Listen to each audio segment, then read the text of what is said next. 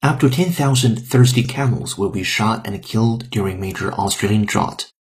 Amidst devastating wildfires spread across Australia, up to 10,000 camels will be shot and killed following complaints that are drinking too much water. The call will begin Wednesday and last approximately five days. Aboriginal officials in the remote, sparsely populated northwest region of the South Australia province said wild animals are endangering locals who are struggling to get enough water during a massive drought.